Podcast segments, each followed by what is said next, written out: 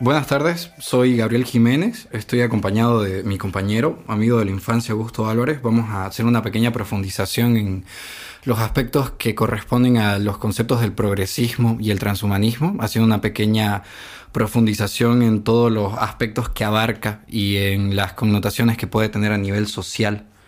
Buenas tardes, bueno, para mí es un gusto estar aquí presente y debatir con un amigo que también conozco hace muchos años y en el cual admiro y confío, así que espero que este debate sea bastante fluido y ameno. Para empezar, podríamos empezar a, arrojar pequeños conceptos, empecemos a profundizar un poco en el progresismo. El, progresismo se podría entender como un movimiento cultural que toma como punto de partida al hombre o a cualquier aspecto en el que el hombre se desenvuelva en cuanto a su progreso y desarrollo.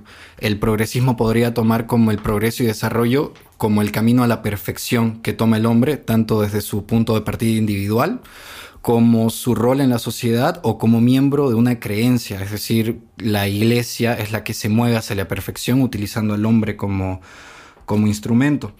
Eh, podemos entender, obviamente, que como punto de partida, para progresar y para entender un movimiento como progreso, el hombre progresa en la medida en que las condiciones mejoran y tendríamos que establecer, eh, en este caso, cuáles son las condiciones que corresponden a este caso, ya que tenemos como punto de partida al cristianismo, al hombre y a la sociedad. Hay un concepto que dijiste ahí, este, Gabriel, que quiero preguntar y profundizar. Cuando el progresismo habla de usar al humano como instrumento, ¿se refiere que el humano es directamente el canal por el cual el progresismo se da o es el mismo humano el centro que ocasiona y, genera todo esto? Yo creo que ahí podríamos empezar a dividir eh, aspectos. Si tomamos al hombre como el canal, entonces estamos entendiendo que la sociedad es perfecta en sí y la sociedad es lo único que se mueve hacia el progresismo, creo. La sociedad toma al hombre como instrumento y, es ella quien se convierte en perfecta. El hombre simplemente funciona como canal. Ahora, el, hombre también, si lo tomamos como ser individual y universal, tiene, tiene ambiciones, tiene aspiraciones, tiene ilusiones y metas. Entonces, el hombre nace de un estado natural y tiene que progresar hacia la sabiduría moral, ¿no? Hay un concepto muy interesante de eso que en economía se lo conoce como la mano invisible.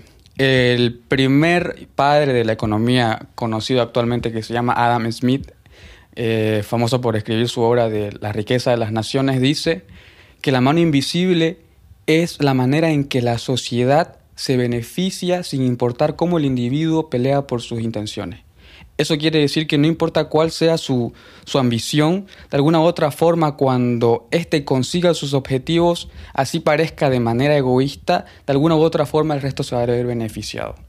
Entonces ahí ya podríamos decir que sin importar y sin tomar en cuenta la sociedad, mientras el hombre progrese, la sociedad lo va a hacer por consiguiente automáticamente. Así dice la teoría de la mano invisible. Y eso también lo he visto, digamos. O sea, es como que eh, siempre van a haber partes inequivocadamente que se van a beneficiar del progreso de uno o de varios. ¿No? Entonces pienso que más allá de que simplemente sea un concepto que se ha sido catalogado como progresismo, el mero hecho de, hacer que la vida siga en permanente, en permanente con, eh, crecimiento hace que ésta siga evolucionando. No, no vería algo que se estanque, por ejemplo. Para mí eso no sería como que un, algo natural. Claro, y si tomamos ahora el aspecto del tiempo, eh, existen hartas corrientes filosóficas que, que, toman a la modernidad por encima de la antigüedad. Entonces en el progresismo podemos entender igual forma que existen corrientes filosóficas que dicen que para progresar se debe tomar como referencia la antigüedad y mantener esos estándares, que serían el conservadurismo, una forma vulgar de decirlo, y ya se divide otra corriente que sería la, los que siguen a la modernidad. Para ser progresista tenés que dejar de lado toda doctrina pasada y empezar a adoptar nuevas costumbres. No sé, ¿qué, opinas de esto? Porque eh, hay, hay bastantes cuestiones actualmente sobre progresismo en este sentido en cuanto a las usanzas viejas de nuestros ancestros con las actuales. Por ejemplo, eh, muchas veces se usa como ejemplo la parte conservadora de nuestra familia cristiana que nos dice no tenemos que tatuarnos, no tenemos que teñirnos el cabello, no tenemos que beber, no tenemos que drogarnos porque nuestros ancestros no hacían eso y porque desde entonces, desde que se establecieron estas normas morales hasta ahorita hemos sobrevivido. Si rompemos eso, nos vamos a ir a la condena a la sociedad. Pero desde el siglo XXI ya hemos visto que eso prácticamente es, eh, es simplemente inútil considerarlo. Ya se han roto varios estigmas y la sociedad sigue avanzando y va hacia otro rumbo. No sé, ¿qué, qué pensás al respecto de eso? Bueno, yo considero que todo tiene este, su evolución. También, no sé si se podría decir ahora que conozco un poco más el tema del progresismo, que yo sí estoy de acuerdo con sus, con sus conceptos. Hasta cierto punto no conozco mucho ese tema, pero sé que de alguna u otra manera en donde estamos hoy se ha visto influenciado por cosas del pasado. Pero el querer pensar que ya no podemos influenciarnos es como querer cerrarse a que el mundo no está globalizado. Yo creo que ya es imposible con la globalización tanto económica como cultural y de todos los aspectos que el ser humano es difícil que no se deje influenciar por otras culturas. El mero hecho ni siquiera salir de la casa como es como en las pandemias con todo lo que ha pasado me permite a mí explorar y ver lo que pasa en el otro lado del mundo me permite conocer cosas que yo no conocía y eso, eso, eso no, no, no me limita a querer eh, experimentar nuevas cosas. Yo estoy aquí en mi casa y puedo, puedo conocer este, creencias del país de India, por ejemplo, y dejarme influenciar por todo lo que ellos hacen, es una manera de empezar a dejar de lado mis estigmas este, ancestrales, ¿no? Si lo decimos por ese aspecto hay un punto de quiebre histórico al respecto a eso, porque si seguimos al progresismo desde la parte de la doctrina cristiana, nos dice que para el progreso el hombre debe reprimir todo deseo e instinto. Eso es, eso es alcanzar para la iglesia la sabiduría moral y así es como vos llegas a la perfección humana. Ahora, ya luego de eso, este, las nuevas doctrinas que aparecen ya con el, con, con el fiasco que fue el Y2K, por ejemplo, está familiarizado con el Y2K, ¿no? Eh, entonces ya cambia totalmente el mundo, aparecen nuevos conceptos en el mundo como ser globalización, el Internet y la cultura global. Entonces el hombre aparece con un deseo de formar una aldea global, una tribu global uniforme. Y ahí es donde ya aparece este nuevo concepto. Más bien para alcanzar la perfección, el deseo es parte de ese progreso. Y nuestro deseo, nuestros instintos más básicos, más primitivos, y nuestras aspiraciones personales son las que, de hecho, son las que nos van a llevar hacia el progreso y hacia la perfección que estamos eh, buscando. Augusto Comte, un, filósofo que apareció durante la época de la Ilustración, expuso esto con la teoría de los tres estados del hombre. El hombre aparece en un estado natural, el estado religioso, eh, que es el estado primitivo del hombre. En esto podemos encontrar la etapa del fetichismo, que es la primera etapa. La etapa del fetichismo es cuando el hombre, que se puede apreciar tanto en, su, en la vida individual de cada uno como en la historia, en la historia global del hombre, eh, el fetichismo es prácticamente atribuirle cualidades divinas a un objeto. Eh, el hombre, desde su aparición en la tierra, le atribuía cualidades divinas al rayo, al fuego, porque tenía esa necesidad de entender lo que sucedía en su entorno, darle una explicación y con eso ir progresando.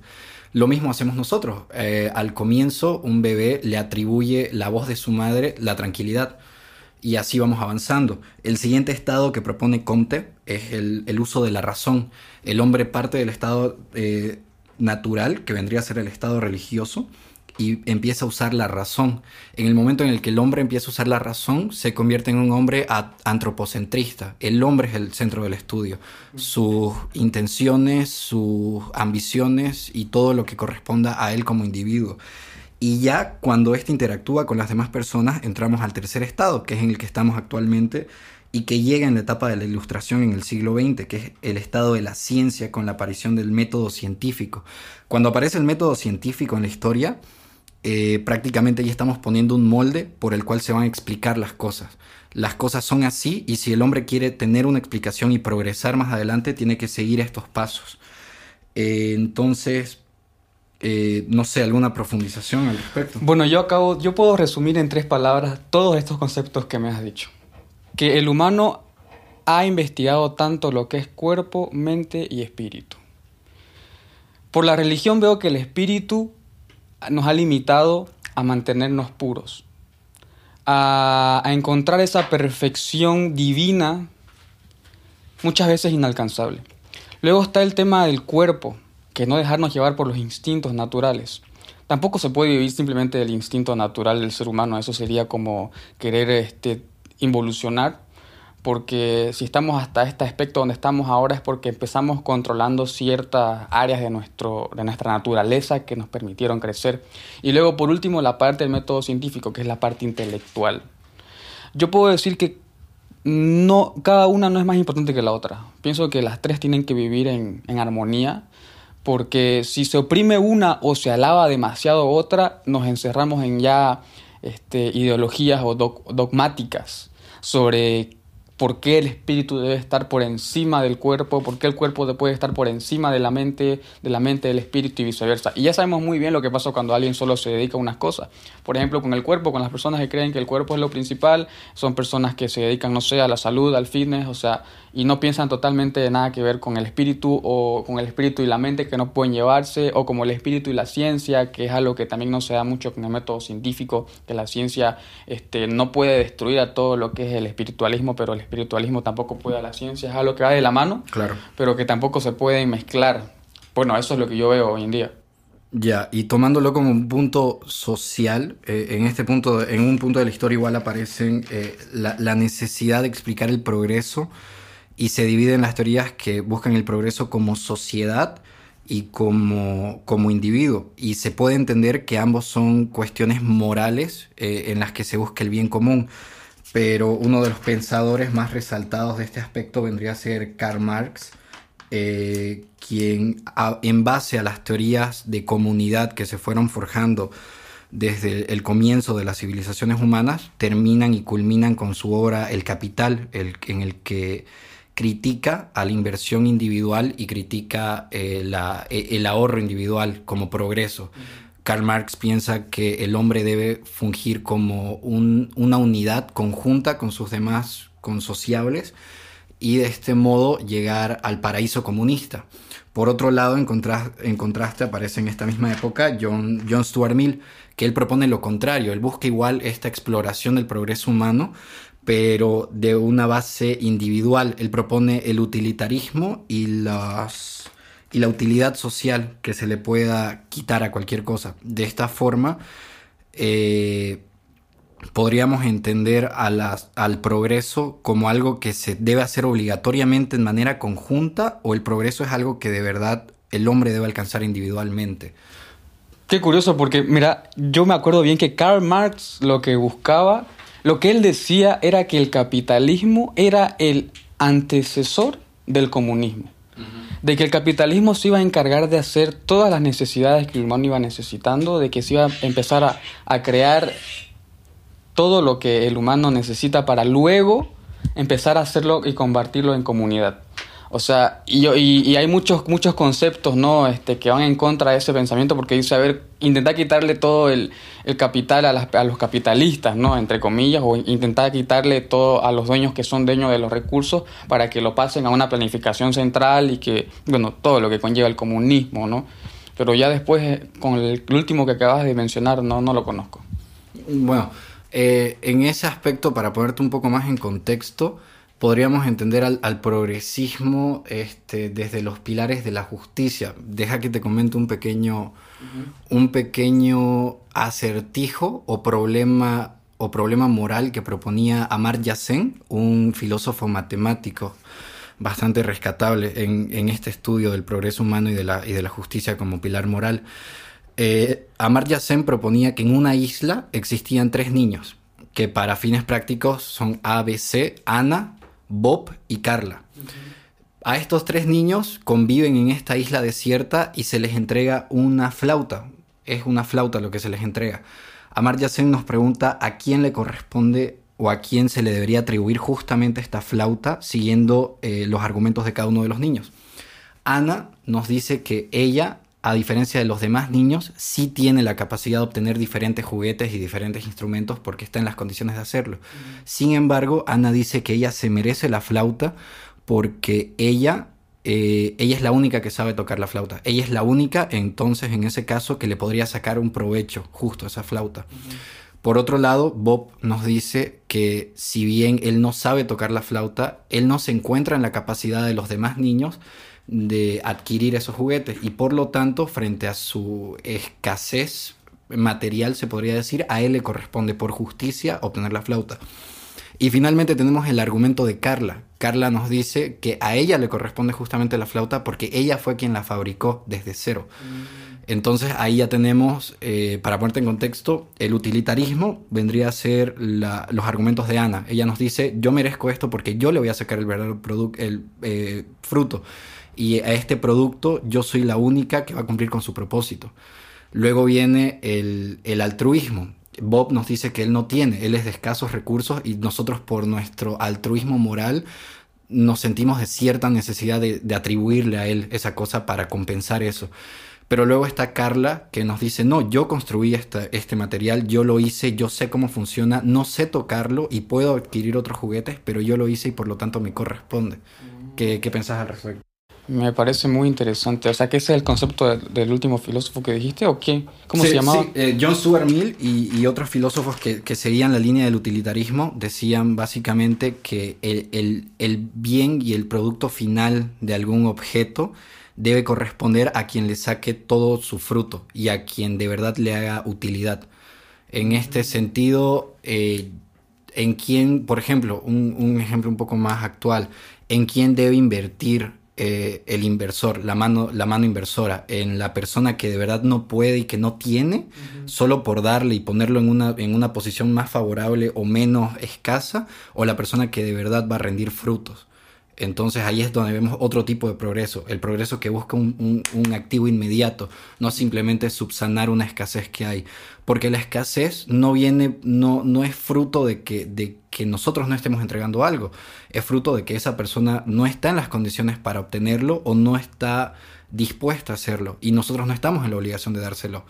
Entonces progresismo sería eh, rendirnos ante nuestro altruismo, o simplemente tener la fuerza moral de ignorar eso y seguir adelante y buscar el, producto y el fruto más inmediato.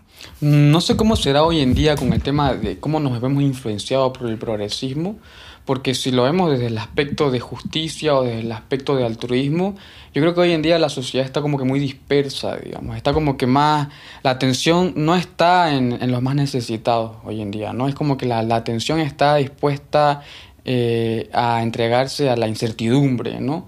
Y yo no me pregunto, no sé, te pregunto, ¿cómo vos podrías ver que la incertidumbre o, que el miedo pueda influir en el tema, en, el progresismo? ¿Cómo, cómo, vos, ¿Cómo vos ves ese el miedo yo creo que es el principal motor humano para la acción inmediata, ¿no? Eh, en cuestiones de, de, gestión de crisis, el miedo siempre, siempre va, a influir como el punto de partida para la toma de decisiones claras. Pero en este, en este aspecto, la verdad no sabría cómo, cómo influye para poder tomarlo como punto de partida y seguir eh, en la línea de progresismo. Eh, bueno, de todas formas, eh, avanzando en los conceptos, un poco más situándonos actualmente, Luego de la caída del muro de Berlín, como estábamos mencionando antes, empiezan a aparecer los nuevos conceptos del progresismo, que son la computabilidad, la, digitalización de los datos y la informática, la globalización como la necesidad del hombre de crear una aldea, una aldea global, y el Internet, que actualmente es la herramienta por, por defecto y que se ha convertido en un sentido más del hombre. ¿Qué, ¿Qué opinas de eso? ¿Vos crees que el Internet es un sentido más? Te estaba comentando hace rato el caso de Neil Harbison, que en 2004 fue registrado por la comunidad internacional como el primer cyborg, al implantarse una antena capaz de recibir imágenes. Neil Harbison, de hecho, le entregó el permiso a cinco personas de diferentes partes del mundo para conectarse a su antena y cada cierto tiempo enviar imágenes. Entonces, una vez, comenta él que una persona de Australia eh, vio un atardecer bonito y se lo mandó en la foto. Entonces él al otro lado del mundo, que él vive en Estados Unidos, en Nueva York, es un artista eh, de esta movida progresista, él puede recibir eso y lo transmite en forma de sonidos y él lo siente como sonidos, pero igual puede sentir el color en forma de sonido. Eh, de igual forma, él puede componer y de hecho él a lo que se dedica es a la composición de música con los colores. Él lo que hace es componer música en base a los colores que percibe su, su antena. Y esta antena utiliza como motor el Internet. Entonces él, él afirma que el Internet se convirtió en un sentido del hombre. Pero el problema es que cada uno de los sentidos es independientemente de cada uno. Yo tengo mis sentidos y, y vos no podés interferir con mi vista, mi oído ni nada pero el internet no es mío. Entonces, eh, a él, él había mostrado ejemplos en los que una vez le hackearon la antena y le empezaron a mandar imágenes y él se empezó a sobrecargar de imágenes.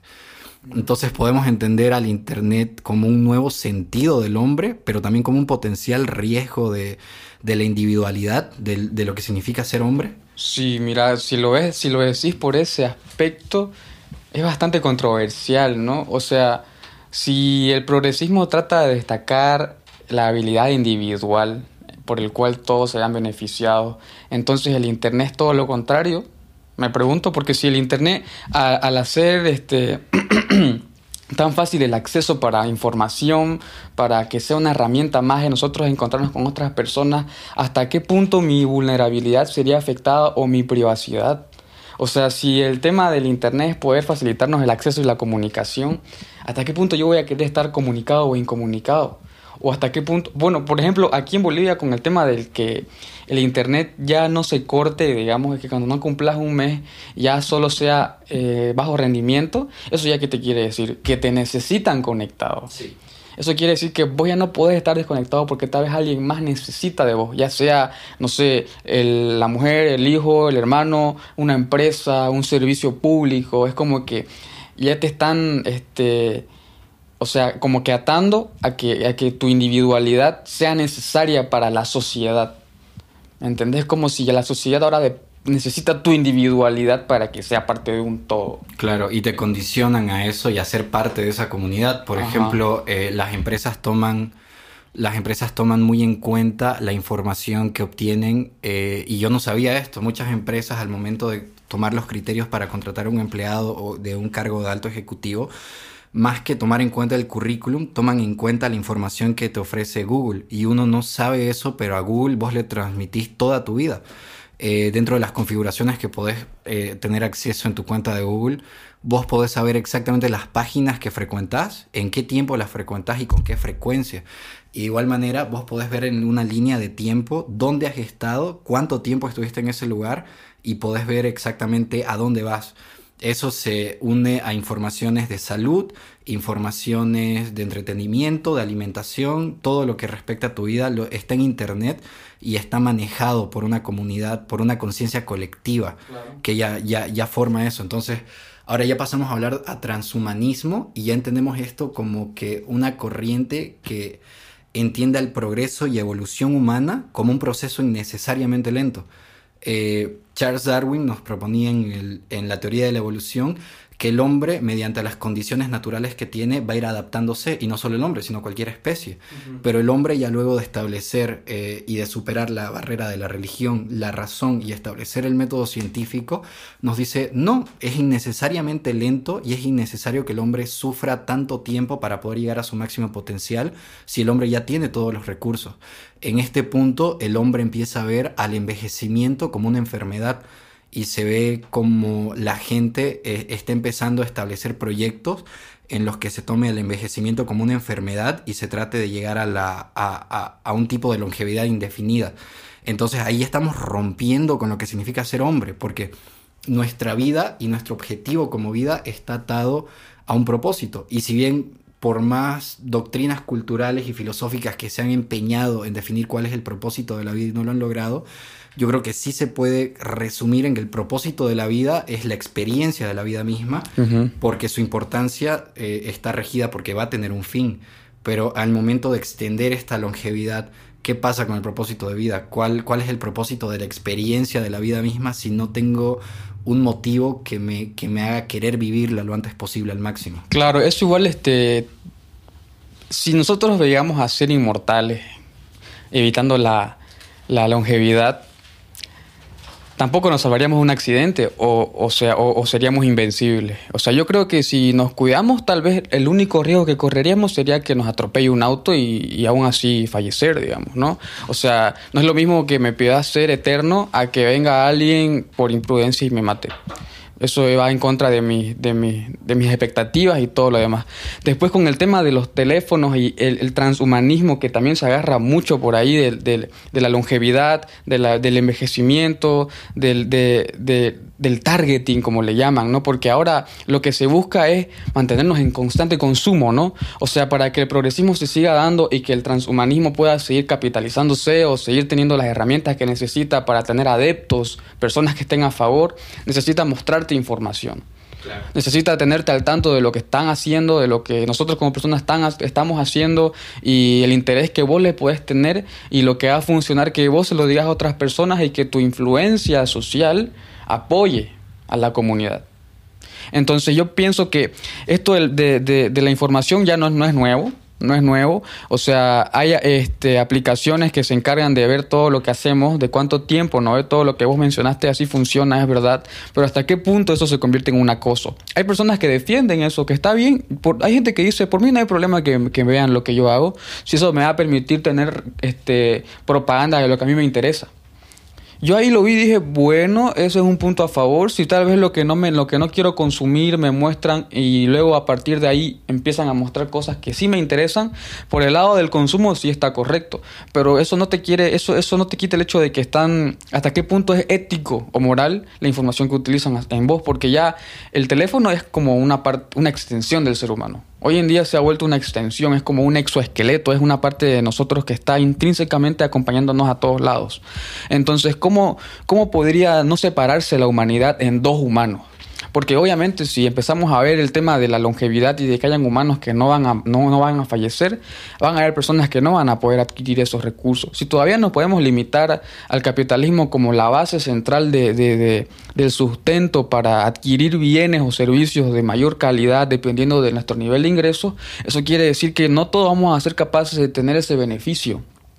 O sea, van a haber humanos que sí mueren mientras otros que no. Entonces ya ahí la humanidad se va a dividir a tal punto de que creo que no sería sustentable, digamos, ¿no? Yo creo que ahí radica lo ético. ¿Cómo vas a dividir la humanidad en aquellos que sí pueden optar por un, por una, este, eh, una vida eterna y por aquellos que no? ¿Y qué va a pasar entonces en este, en este punto de inflexión en el que el hombre eh, se ven un innegable, porque ya es innegable que estamos en un camino hacia una digitalización comunal, eh, prácticamente en, un lapso de tiempo no muy exagerado. Todo, todos los sistemas van a estar totalmente unidos. Recientemente, hace menos de un mes, veíamos el lanzamiento de la, de, del anuncio de, ¿cómo se llama la, la, empresa de Elon Musk? Eh, SpaceX. SpaceX y, y, Elon Musk con su proyecto del chip de, eh, intracerebral. Entonces ahí ya estamos viendo que eh, el transhumanismo está llegando a una etapa en el que está tratando de romper las barreras físicas del hombre y, y tenés razón, hay gente que no tiene los, los, recursos para acceder a este servicio porque en el momento y por el modelo económico que sigue el mundo, eso va a ser un bien y un servicio, no va a ser una necesidad ni va a ser como el hambre o la pobreza, que existen aspectos morales que tratan de cubrir eso. Sobre todo porque es privado esto, ¿no? Y esto va a ser un servicio ya, va a ser como, va a ser como comprar un, la nueva consola o va a ser como comprarte un teléfono. Te va a comprar vos ya ves si te alcanza para comprarte un chip que te conecta a todo el internet o si tenés para comprarte 100 años de vida. Imagínate, ¿no? O sea, decir, mamá, hoy, este, hoy quieres un teléfono o vivir por siempre. Exacto. Y, va a haber gente que no, que no tenga el acceso monetario a eso, pero va a haber gente que ideológicamente se oponga a eso. Claro. Entonces, ¿qué va a pasar con esta gente que sí tiene los recursos o quizá no, pero definitivamente se oponen a eso? ¿Se van a convertir en las nuevas parias? Porque siempre se ha visto en, el, en, la formación de las sociedades humanas que quienes están en contra del progreso humano son convertidos en parias y se alejan de la sociedad. ¿Has visto esta película Elysium con Matt Damon? Hay una película... Sí, me suena. básicamente pasa eso. Ahí la longevidad es un, es un bien monetario y ellos viven en la luna. En cambio, la gente que se quedó en la Tierra es la gente que decidió no acceder a eso o la gente que no tiene los recursos para eso. Película. Se, se convierten en parias y dejan de, dejan de estar, dejan de ser parte de la sociedad este, por ser, por, por renunciar a este derecho o, qué pasa con ellos? Pero yo veo que en esta película los que están en la luna tratan incluso de eliminar a los que están en la Tierra. Es como que ya son enemigos, ¿no? Pero los mismos enemigos también tienen sus razones de ser y sus razones de por qué estar en, vida y ellos tienen razón y por qué los de arriba están equivocados o por qué ellos también deberían estar arriba, ¿no? Ahí ya vemos totalmente raíz, este, ramas del, del comunismo o del capitalismo, o sea, en sus máximos exponentes, ¿no? En sus temas radicales más que todo, ¿no? Porque claro, claro. a fin de cuentas este, hay, hay, hay niveles en los cuales las cosas se pueden relacionar, pero esos son temas radicales. Igual yo con la película, la del precio del mañana, con Justin Timberlake, ¿no? ¿Eh? Eso para mí fue como que igual un claro ejemplo de las personas que tienen más tiempo, más dinero, más, más libertad, o sea, de, de la decisión que se va a poder dar de las personas que puedan, no sé, porque una cosa es cosas externas a nosotros, como hablando de sistemas privados como las Google Classes, que ya son como un servicio online para ver todo lo que sucede a nuestro alrededor. Eh, ¿Qué va a pasar con, con, sistemas que ya sean internos, digamos, ¿no? Como lo que vos contabas del cyborg, que tenía su antena, que recibía los colores. O sea, ¿cómo va a ser cuando, cuando ya sea una opción de vida o muerte el que yo necesite, no sé, un riñón artificial? Porque, porque creo que ya entran, entran otros, otros aspectos, digamos, son otras, otras las discusiones. ¿Vos hasta qué punto crees que ya es algo ético o moral que una persona pueda tener un, órgano artificial? Yo creo que ahí entramos en la, división de especies. Eh, una de las, de las bases en las que se sustenta esta teoría es que, por ejemplo, nos muestra a la especie del escarabajo. Vos ves que hay diferentes subespecies de escarabajos, cada uno adaptados a diferentes funciones en su, en su ecosistema. Entonces, el hombre nace desde, desde su punto natural con un, con un estereotipo o, un, o, un, molde. El hombre nace con dos extremidades superiores, dos extremidades inferiores y cinco sentidos. Y ya, y con eso tiene que experimentar la vida y formarse su vida en la sociedad. ¿Qué pasa ahora con el caso de Neil Harbison que se adhiere un nuevo órgano? Él está ahora condicionado a cumplir otro propósito. Él, su órgano es parte de su cuerpo, pero no está hecho para trabajar, no está hecho para ser un obrero. Él se condicionó a ser un artista en, base a los, estímulos que recibe.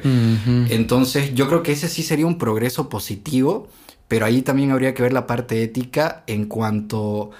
Eh, cómo vamos a empezar a condicionar a las subespecies humanas.